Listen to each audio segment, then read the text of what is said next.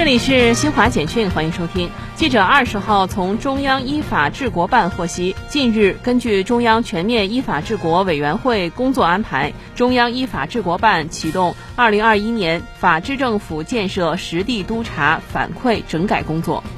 德国奥林匹克体育同盟十九号公布了第二批参加北京冬奥会的一百零三人名单，加上此前首批公布的二十人，以及尚未公布名单的德国冰球队成员二十五人，共一百四十八人参加北京冬奥会。